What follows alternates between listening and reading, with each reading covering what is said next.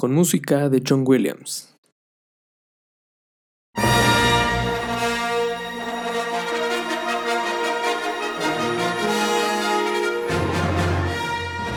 Desde una galaxia muy, muy lejana, revelando los secretos del Imperio Galáctico y la Primera Orden, y afianzando la lucha junto a la Resistencia, ha llegado el Starcast. You are the chosen one! Execute Order 66. I sense a plot to destroy the Jedi. I am your father. I'm all the Jedi. This is the way. The Force will be with you. Always.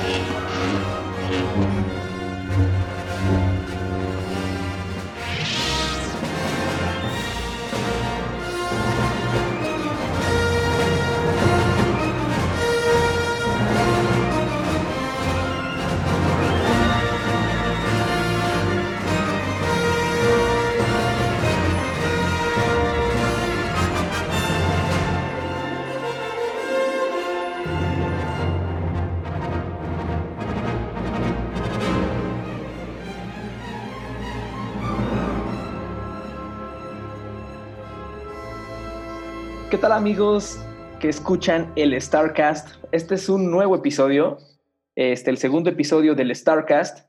Eh, antes que nada, pues quiero agradecer a, la- a las personas que, que escucharon el, el primer episodio de este nuevo podcast dedicado a hablar de Star Wars. Eh, pues una, como lo había comentado en el primer episodio, pues un podcast realmente para hablar y disfrutar de la saga de Star Wars. Eh, hay muchas cosas, como les había comentado, que, que retomar han pasado muchísimos años, eh, el podcast llega eh, muy tarde, pero pues hay que ponernos al día y qué mejor que empezar hablando del primer episodio, eh, el episodio 4, también conocido después como A New Hope, una nueva esperanza en español. Y para esta ocasión pues tengo el honor de presentarles a Alfredo García, representante de Star Wars México, quien hoy nos va a acompañar para hablar y comentar el primer episodio de Star Wars. ¿Qué tal, Alfredo? Mucho gusto y pues la verdad es un honor tenerte en el Starcast. No, muchas gracias a ustedes por invitarme, Gerardo, y antes que nada, felicidades por su sitio. Los felicito porque eh, veo que va creciendo poco a poco, está bien desarrollado y gracias por la invitación nuevamente. No, pues la verdad es que eh, este proyecto, pues eh, eh, como te lo comenté al inicio, pues es un proyecto eh, por amor, a, en este caso al entretenimiento, al cine, y pues Star Wars es una parte muy importante de eso. Entonces, pues eh, la verdad es que qué bueno que aceptaron la invitación y están aquí en el Starcast. Vamos a empezar, vamos a empezar a hablar de, de, la, de, la, de la película, pero antes se me estaba pasando un punto bien importante.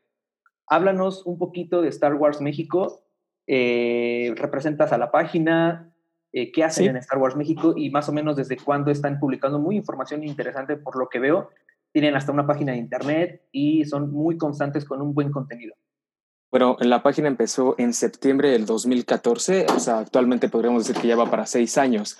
Entonces, eh, soy el administrador, soy el creador de la página del sitio web, que empezó con otro nombre, ni siquiera se llamaba Star Wars México. Eh, esto con la idea de que Facebook cuidaba mucho el aspecto técnico para lo que era la creación de las páginas. Estamos hablando de hace cinco años, seis, ¿no? Entonces empezó llamándose Star Wars México Comics y más. Posteriormente, conforme se le va dando difusión y sin ningún contacto literalmente del, desarrollo de la página, empieza a crecer. Conforme va creciendo, Facebook va autorizando los nombres y termina al final del día como Star Wars México. El secreto de todo esto es seguir publicando, nunca se ha dejado de, de publicar, eh, siempre con las noticias más relevantes y la idea nace de que muchas de las noticias no estaban en el idioma español, ¿no? En- en- en- para que cualquier latinoamericano pudiera entender.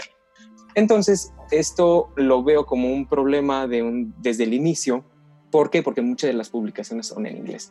Entonces, dada la capacidad de poderlo entender, traducirlo y obviamente el amor al arte hacia esta saga, se desarrolla el sitio, se desarrolla el sitio y poco a poco va creciendo. Empiezo a dar difusión sobre el sitio, empiezo a crear contenido y obviamente noticias y siempre se ha manejado el sitio con noticias relevantes y que tengan fuente real, ¿no? no puedo sacar un tema de información con un rumor simplemente para hacer un clickbait, porque no es la, el, fondo de la página, ¿no? Entonces, pues poco a poco eh, he conocido a gente, he conocido amigos que actualmente considero amistades fuertes, em, gracias a una contadora, la, la contadora Liliana Mauricio Hinojosa, es quien ve futuro en este proyecto y invierte para la creación del sitio ya como starwarsmexico.com.mx. Al darle ese peso al sitio, obviamente crece y bueno, actualmente faltan 2.000 personas para conseguir 100.000 personas, en, seguidores, perdón, dentro del sitio web dentro de Facebook, perdón, para que sea actualmente, y no quiero decirlo sin tirar muchísimo menos al trabajo de miles de personas que, que tienen amor a esta, a esta saga, el sitio más grande que actualmente existe eh, con, este, con este punto de vista de traer noticias día con día, ¿no? Entonces no ha sido un trabajo sencillo eh, y el día de hoy tengo el gusto de que me invites a, tu programa. Exacto, no, pues eh, la verdad es que sí, yo noté que había, bueno, definitivamente Star Wars debe tener muchísimos fans por el mundo. Eh, y uno de los proyectos más sólidos e interesantes que vi fue precisamente el de ustedes. Eh, y como lo comentas, es muy importante, es muy importante tener una fuente de información siempre confiable y que sea referencia y que no sea una más, eh, no quiero decir la palabra, pero una más, se dice a lo mejor este, un poco burda, de forma burda, del montón, porque pues la verdad es que sí hay muchas páginas que se respetan, la verdad es que hacen un gran trabajo, todas publicando día a día, pero a veces escapan detalles que sí son muy, muy, este, deben ser muy importantes de... Eh, claro, y por ejemplo, por supuesto, y por ejemplo, a ti te pueden interesar los videojuegos y a Juanito Pérez no le interesan los videojuegos, pero le interesan los cómics. Entonces, los sitios eh, que veía una fallera que o se enfocan en videojuegos o se enfocan en cómics, punto, ¿no? Pero puta, el universo de, de, aquí de Star Wars es, gigante, ¿no? Entonces no es lo mismo una persona que nace con Star Wars desde 1977, bueno, 1979 para México, en su lanzamiento aquí, eh, con una edad avanzada en el aspecto de que son personas adultas que dicen, a mí ni siquiera me interesa saber qué es lo que ha pasado en los videojuegos, ¿no? Pero a la nueva generación que le interesa y que dice, oye, acabo de descubrir Star Wars y mira, hay un juego y mira, está saliendo esto. Entonces es intentar abarcar todo este universo, ¿no? Que poco a poco se ha logrado y que las noticias se traen en el momento, o sea, en el momento que se publica algo oficial, se lanza en el sitio, ¿no? Entonces es eso un punto muy importante que la página eh, he tenido como punto principal, ¿no? Intentar llegar a cada uno de los fanáticos con sus gustos. A ti te gusta Hasbro, pero a otra persona le gusta Hot Toys. Entonces, pues a mí me gusta más Hot Toys y veo y sé que en Star Wars México voy a poder encontrar esa información, ¿no? Ok, no, pues eh, a quienes escuchen el Starcast eh, y no tenían a lo mejor una, una página de información referencia respecto al tema, pues ya saben que starwarsmexico.com.mx es una eh, es una opción muy interesante donde pueden leer noticias, eh, opiniones, me imagino, eh, del universo Star Wars. Así que nos repites tus redes sociales de Star Wars México para que los la, gente lo escuche.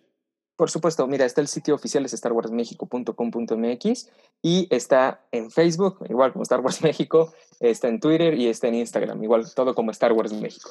Ok, bueno, pues dicho lo anterior, eh, pasamos ahora sí eh, a analizar el episodio 4, A New Hope. Eh, pues esta película que llega en 1977 a Estados Unidos y a muchas partes del mundo, progresivamente se estrena en más países, principalmente de Latinoamérica y parte de Asia. George Lucas es considerado una persona visionaria, un revolucionario del cine, y que ha creado una de las franquicias más exitosas, más rentables y también mediáticas en el mundo. Eh, George Lucas tenía un proyecto que en aquellos años pues no era, no era viable.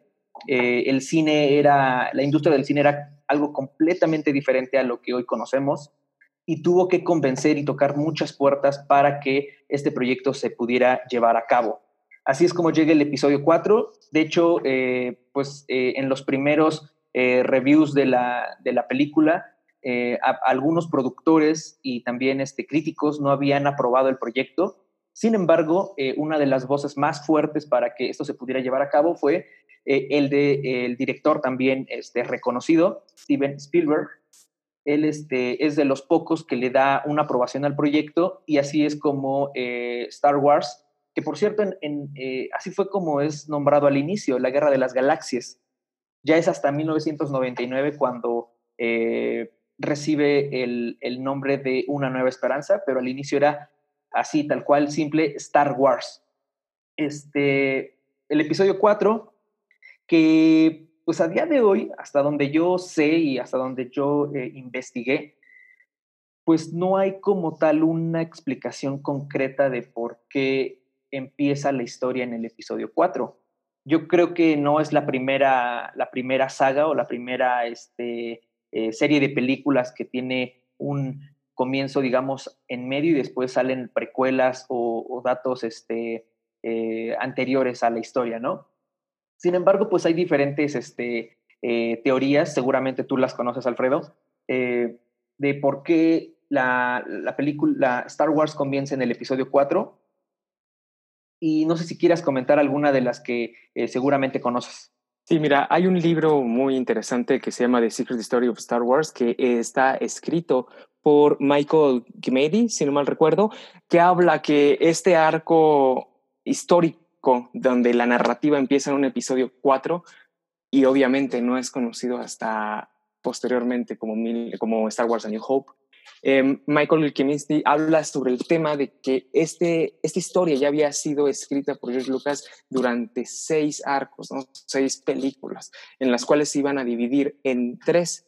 Obviamente, una hablando de precuela, y posteriormente hablando de una fase intermedia, esa fase intermedia que posterior termina siendo las guerras clon y no es intervenida dentro de otra trilogía, porque la iban a ser tres trilogías al inicio. Esto, como te comento, no es algo que yo lo saque de la manga, ¿no? Ahora, la primera trilogía, que es la que empieza en 1977, y es para mí un dato muy importante mencionar que en México no llegaban las películas como actualmente, que llegan una semana o que se lanzan en el mismo día de estreno se lanza a finales de 1978 y con esos, em, en 1978, cuando es lanzada como la Guerra de las Galaxias, o sea, ni siquiera Star Wars, em, se mantiene dentro de las posiciones en, en, el cine, en las salas mexicanas, durante 17 semanas de exhibición. Esto suena bastante alto el número, sin embargo, hay que recordar que no había en su momento, o sea, en 1978, tantos lanzamientos como el día de hoy vemos, ¿no? Entonces, 17 semanas de exhibición fue un número bastante alto para Star Wars aquí en la Ciudad de México, ¿no? Entonces, regresando al tema de la narrativa, empieza por el episodio 4 por una cuestión de técnica y narrativa. La técnica y la narrativa, hablamos de efectos especiales. Al ser una nueva producción y con efectos especiales, que obviamente esto iba, iba a rebasar todo lo que actualmente y en su momento conocíamos. ¿Y por qué digo actualmente? Porque actualmente todo lo vemos por CGI, ¿no? Exactamente. Tiene efectos especiales increíbles, no lo descarto, pero la magia de decir las maquetas, la creación, híjole, creo que fue la, lo que le dio el realismo en su momento a la saga.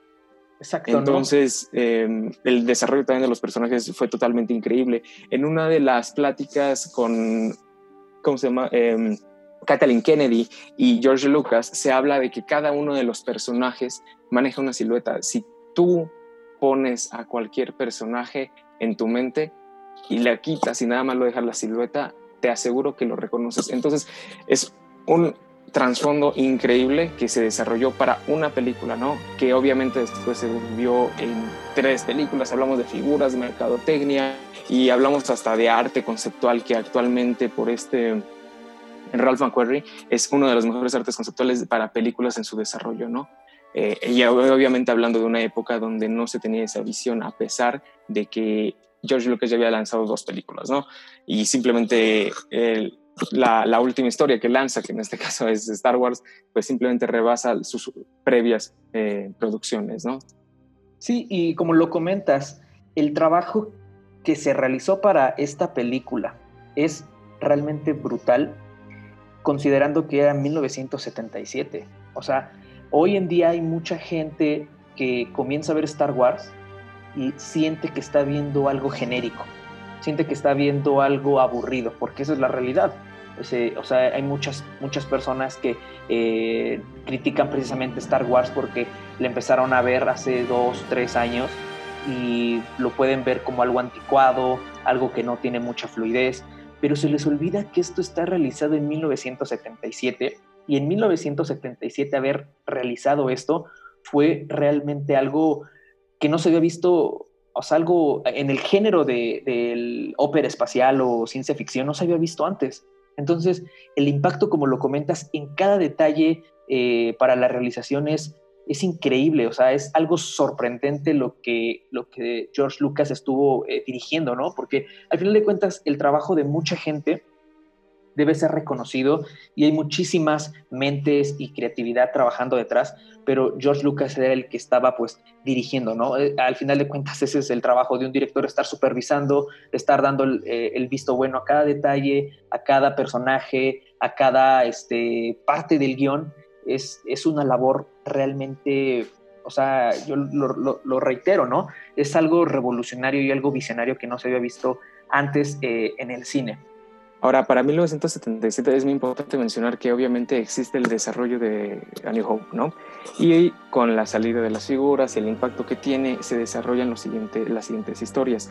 George Lucas solamente dirigió episodio 4. Cuando dirige en episodio 5 ni siquiera es él, es Irving Kirchner, que él estaba detrás de producción en episodio 4, pero por problemas de salud de George Lucas, al hablar de un tema de estrés por el desarrollo de la película, pasa la batuta o pasa la dirección, perdón, a Irving Kirchner, a pesar de que la historia era de George Lucas, pero él simplemente eh, dirige la primera película y posteriormente para episodio 6 tampoco él toma el poder, lo, se lo pasan a Richard McCann quien desarrolla un arco muy importante. Sin embargo, creo que el impacto que después tiene el Imperio Contraataca em, bajo la dirección de Irving Kirchner es el contacto y obviamente la el conocimiento que llevaba Irving tras la ideología que George Lucas quería poner en, impacto.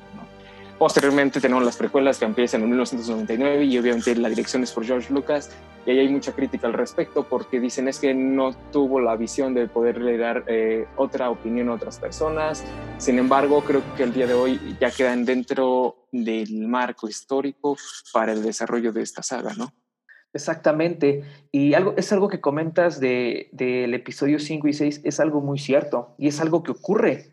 O sea, e, e, y es a lo que voy, reitero, eh, la gente a veces, los fans, solamente ven ya el producto terminado, pero no, muy pocas veces piensan todo el trabajo y el arduo esfuerzo que hay detrás. Y eso es algo que se comprende. O sea, la megaproducción que fue a New Hope, realmente sí te creo que haya un agotamiento físico de, por parte de George Lucas. Por eso es de que él eh, pues le pasa el proyecto a, ahora sí que a su mano derecha, por así decirlo, ¿no? Eh, después, pues ya vienen las precuelas, que personalmente yo soy muy, yo soy defensor y muy fan de las precuelas. Hay gente, y, eso es algo en general, ¿no? Eh, los fans de Star Wars probablemente son uno de los fandoms más complicados y más este, eh, difícil de, entender. Y se entiende, ¿no? Porque son muchísimas generaciones. O sea, estamos hablando de, que, probablemente nuestros abuelos vieron eh, el, comienzo de la saga y a día de hoy sus nietos probablemente terminaron de ver eh, episodio 9. Entonces, son generaciones diferentes, son visiones diferentes y complacer a, diferentes generaciones pues es muy complicado. Entonces, a pesar de todo eso, yo vi el resultado de las primeras dos trilogías y creo que es un trabajo muy cercano a lo magistral. Así lo considero yo. Ya después eh, la última trilogía pues ya es muy debatible, es otra historia, pero creo que al menos el trabajo de George Lucas en sus, en sus dos trilogías es eh, de aplaudir, la verdad.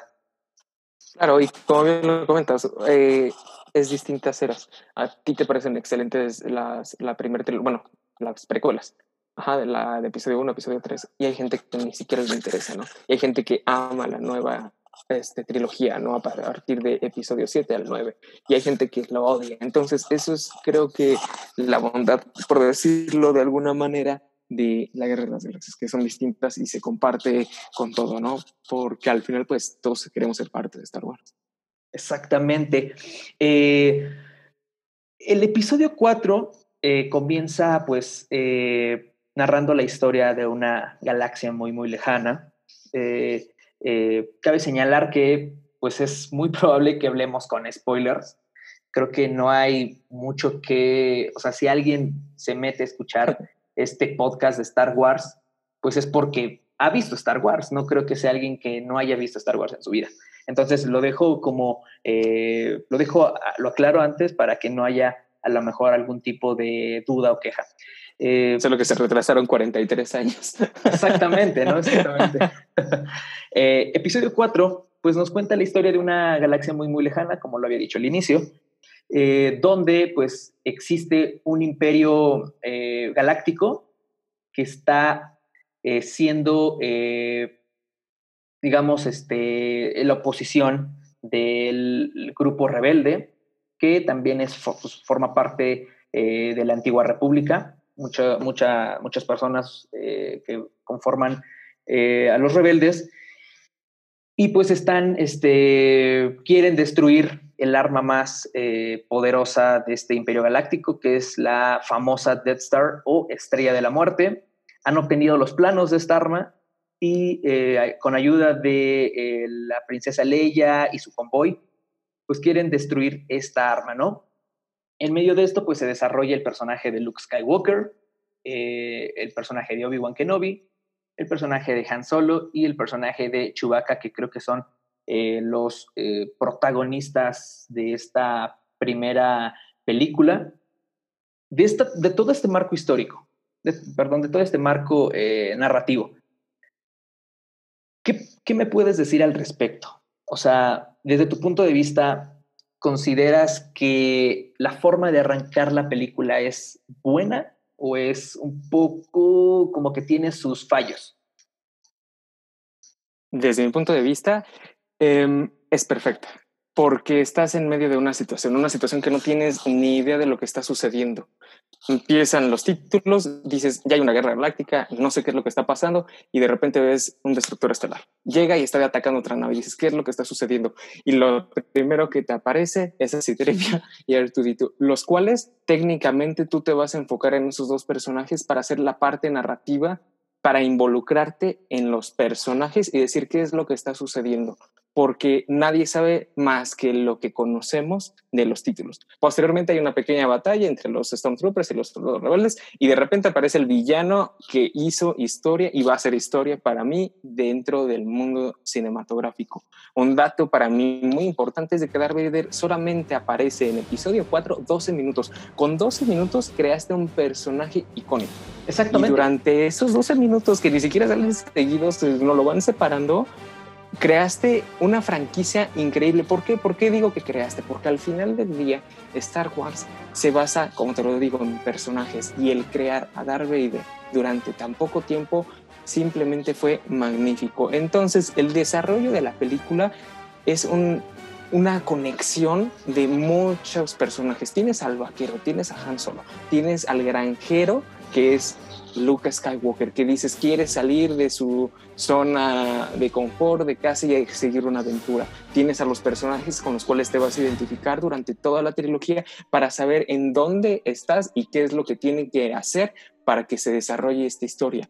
Entonces, hablamos de un arco increíble para, eh, para el desarrollo de la primera película, donde te dicen hay guerras clon, después de las guerras se han sido robados los planos y dices qué es lo que ha pasado. Y después mucho tiempo después aparece Rogue One. Estamos hablando de una película que aparece y interviene entre esa, esa narrativa, ¿no? Y hablamos de que esa narrativa empieza, perdón, finaliza Rogue One en el desarrollo y el inicio de episodio 4. Y hablamos de que Rogue One, bajo la dirección de Garrett Edwards, aparece en el 2016. Entonces también el desarrollo de Rogue One es para mí increíble para que finalice y comience episodio 4. Exactamente. Y fíjate que lo comentabas, eh, algo bien importante, por eso decía que los protagonistas de esta película eran Luke, eh, Han Solo, la princesa Leia y bueno, creo que los droides y Chewbacca también se roban eh, mucho cámara de esta película, pero lo, lo comentaba y, me salté a Darth Vader precisamente por esto, porque acabas de dar un dato bien importante. el personaje aparece muy poco en la película. Por eso es de que técnicamente no es un protagonista. Sin embargo, a pesar de eh, eh, los pocos minutos que se le dieron eh, en, en escena, se logra robar, quiero creer que gran parte de la película y gran parte de la franquicia. Entonces, hay que, tener bien en cuenta esto, porque lo, o sea, lo decías al inicio tú, o sea, no solamente es la historia, el guion, la dirección, o sea, es un trasfondo abismal de personajes y de, de un fundamento in- increíble que con solo 12 minutos puede ser de un personaje algo tan grande como lo que representa Darth Vader para Star Wars. Entonces es algo increíble.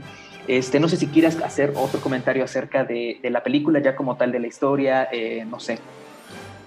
Em, no, no, no, adelante. Eh, yo, yo creo que es una de las mejores historias eh, contadas. Tiene un inicio, tiene un final. Exacto. Mm, Sí, sí, sí, la como lo comentas. Y las ganancias que posteriormente se sacaron para los siguientes episodios, creo que no se imaginaron al inicio de una película. Exacto. Y, por ejemplo, Ian McGuinness, que des- de- desempeña el, de- el personaje de Obi-Wan Kenobi, ni siquiera quería estar en la película, ¿no? Entonces, la, la voz de Darth Vader, interpretada por James Earl Jones, ni siquiera que aparece en los títulos, porque era un, eran 12 minutos. Entonces, eh, hay una historia increíble detrás de todo esto. Exactamente. Este, va- vamos a pasar a una de las partes pues, más complicadas de este review del episodio 4. Y es, ¿cuál es tu parte favorita de la película? ¿Tu momento favorito? Y si quieres, empiezo yo. O como quieras. No, claro, adelante. Eh, es, es bien complicado en una película que para mí está eh, perfectamente estructurada, eh, elegir una parte relevante eh, eh, de toda la historia, ¿no? Es algo muy complicado.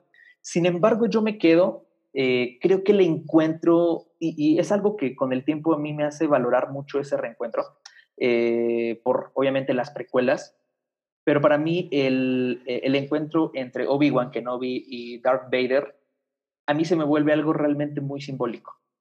O sea, e- es algo que para mí personalmente me gusta mucho, lo disfruto, porque hablamos de que viendo las precuelas te das cuenta de la relación que había entre estos dos personajes y la forma en la que Sí. Obi-Wan muere eh, frente a Darth Vader es algo que a mí, eh, pues, no quiero decir que me, que me, que me pone hasta cierto punto sentimental, pero realmente es que sí, sí hay un, un- una interacción emocional muy fuerte en esa escena para mí. Es mi escena favorita de este episodio y eso que está repleta de momentos realmente increíbles. Ahora sí quiero escuchar tu, tu, tu, tu opinión. No, claro, muy bien. Y claro, esa escena es increíble y cada persona tiene su escena en una película, ¿no? Porque hay dis- distintas escenas. O sea, recuerdas a Luke en Tatooine, recuerdas la cantina, Exacto. recuerdas a Darth Vader enfrentándose a Obi-Wan. Y para mí, el momento definitivo de, de- de toda, de todo el episodio 4 es durante la última batalla, donde van a destruir la estrella de la muerte, porque está la tensión, o sea, está la clásica Exacto. guerra entre las naves y está Luke, entonces sí trae a Darth Vader en la parte de atrás. Pero lo que a mí me llama mucho la atención es de que tienes, de repente dices, no, ya perdieron, ¿no? Y de repente llegan solo y tienes de trasfondo la música de John Exacto. Williams con The Last Battle, donde está a toda tensión y dicen, ya lanza los cohetes, lanza los cohetes, destruye la estrella de la muerte y determina la- el arco, la primer eh, capítulo, el primer episodio de, de esta historia con la- el tono leve, ¿no? De, de la destrucción de la estrella de la muerte y la música de John Williams regresando a un tono muy, muy bajo, porque el John Williams va desarrollando la trama desde el inicio con su música, ¿no? Entonces el arco final, la, sí, lo- lo- la última escena es, empieza, el- la música empieza a subir de tono, tan, tan, tan, y llega hasta la destrucción y vuelve a bajar, ¿no? Y regresamos a una también de mis escenas favoritas, donde es la entrada al trono, donde es la última escena. Y obviamente la música de John Williams también toma parte y para que sea una de mis escenas favoritas, porque es la única vez donde vamos a escuchar ese tema. Y es un- una música de triunfo, ¿no? Entonces yo considero esas dos Sí, escenas mis favoritas dentro de- del episodio 4. Sí, eh, el, eh, la escena de la batalla final es es increíble, lo repito, es increíble. O sea, hoy en 2020 esta escena podría parecernos genérica, podría parecernos algo casual, algo eh, que ocurre frecuentemente en las películas de ciencia ficción, pero haber hecho esto en 1977 fue algo completamente revolucionario. Sí, y lo recuerdo perfectamente, ¿no? O sea, la música, la tensión, o sea, cómo pudieron hacer que el, el, el espectador pudiera estar tan tenso en esa escena, porque aseguro y estoy muy, muy, muy eh, seguro de que eso fue lo que generó eh, en los fans en aquel entonces.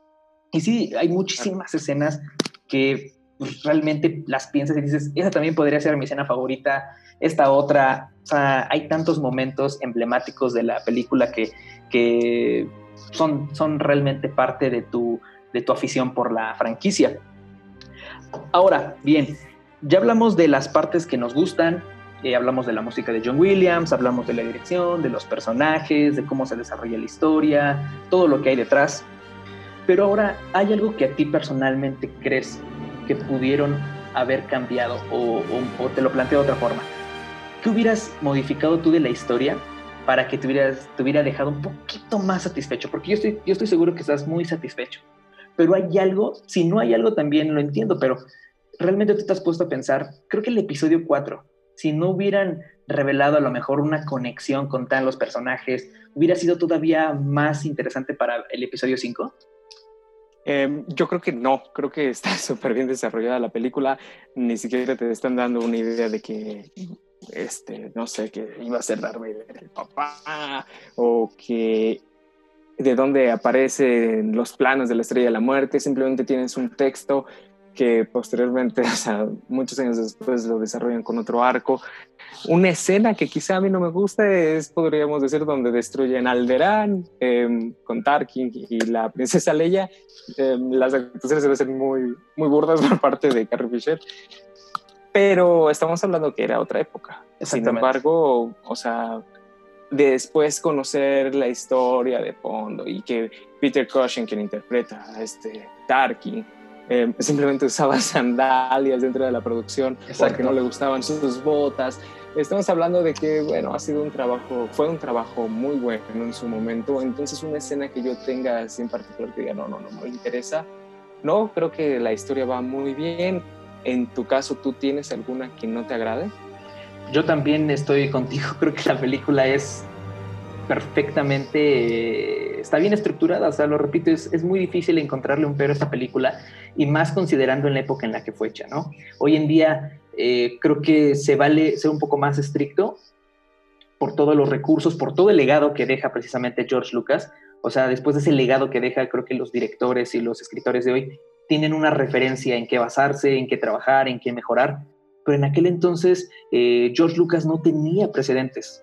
O sea, sí está inspirada eh, en otras eh, películas, en otras historias, porque hay que decirlo. De hecho, eh, se dice que George Lucas se inspiró mucho en, en, aquella famosa serie de Flash Gordon. Correcto, sí. Y otra en este momento que no recuerdo, que tenía que ver un poquito con una, una este, historia asiática, no recuerdo su nombre, pero sí hay, sí hay precedentes, o sea, sí hay fundamentos en los que George Lucas toma algunas decisiones, pero realmente en el género no hay nada. O sea, no hay nada así como Star Wars antes de, Star Wars. Entonces, creo que tiene muchísimo valor todo lo que hizo y todo lo que construyó. Hoy en día sí eh, se vale ser un poquito más crítico con eh, la última trilogía. Creo que había cosas que podían mejorar. Lo discutiremos en otro episodio del podcast. Pero en este momento yo, episodio 4, creo que es redondo, es este, perfecto de principio a fin. Eh, lo que quisieron hacer lo hicieron bien, no hay eh, algún compromiso por decir, creo que teníamos que haber hecho más, porque como lo dices, creo que ya poco a poco la historia se va completando conforme pasan los años y las películas, y así como ese episodio 4 tal cual es una obra eh, maestra del cine eh, de ópera espacial o ciencia ficción. Así que, pues, eso sería la parte del análisis de la película vamos a entrar con una conclusión para cerrar este episodio del Starcast. No sé si quieras empezar. Y de paso, pues si tienes rankeada esta película, el episodio 4 en las 9, no sé si quieras compartirlo con nosotros. Em, para cerrar, a mí Star Wars se me hace un inicio de una nueva era cinematográfica. Saber que la Segunda Guerra Mundial acababa de terminar en 1945 y 30 años después, bueno, 32 años después, en 1977 se lanza. Híjole, creo que explota el cine norteamericano, posteriormente es adaptado por una cultura eh, mundial. Eh, y algo que para mí es muy importante recalcar es de que todos nos identificamos con la guerra de las galaxias porque al final del día no es identificarte con las naves, no es identificarte con los sables luz, es el, la historia de un crecimiento de cada uno de ellos, ¿no? Entonces, eso es para mí el, el inicio y el final de Star Wars, el poderte identificar con un arco narrativo de historia de inicio a fin, ¿no? Exactamente. Y el ranking me lo pones difícil, pero te puedo decir de los de la primera trilogía, de episodio 4, 5 y 6, yo pondría el episodio 4 en segundo lugar. Ok. Ajá, Ok, y luego te diré los, los demás. Ok, creo que el primero, creo que... y para ti, ajá, claro, dime, dime. No, no, no, no, no, o sea, vamos a, vamos a dejarlo así, ¿no? Este, yo personalmente, episodio 4, pues fue, no fue, eh, aclarar esto, creo que ya lo había comentado en el primer episodio del Starcast, no fue la primera película que yo vi de Star Wars. Claro. Sin embargo, cuando yo veo Star Wars episodio 4 y termino de ver las dos trilogías, las primeras dos trilogías, me doy cuenta de, de lo importante que es episodio 4 y ahí se convierte en una de mis películas favoritas de la saga. Yo la coloco en segundo lugar de las nueve películas. Muy bien. El segundo lugar, después, creo que el primero ya hasta se los dije en el pasado episodio, pero el segundo lugar es eh, Star Wars A New Hope. Yo esta película la puedo ver miles de veces y miles de veces me emociono y me encanta verla. Así que, pues, dicho esto, eh, este fue, pues, eh, opiniones, análisis y, y digamos que una opinión muy a fondo de Star Wars A New Hope. Este fue el segundo episodio del Starcast. Este, no olviden seguir las redes sociales de eh, Shoot Beats y escuchar el Starcast en Spotify, YouTube, eh, Apple Podcast, Anchor y Google Podcast. Eh, esta ocasión me acompañó Alfredo García, representante de Star Wars México. ¿Nos repites redes sociales de Star Wars? Por supuesto, Facebook, Twitter, Instagram, eh, YouTube apenas está en desarrollo y eh, obviamente el sitio, ¿no? starwarsmexico.com.mx. Exacto. Bueno, no sé si quieras agregar algo más. No, muchas gracias por invitarme y muchas felicidades por el desarrollo de tu proyecto. Exacto, pues muchas gracias también a ti. Este, nos vemos en el siguiente episodio del Starcast la próxima semana para hablar del episodio 5. Nos vemos hasta la próxima. Hasta la próxima.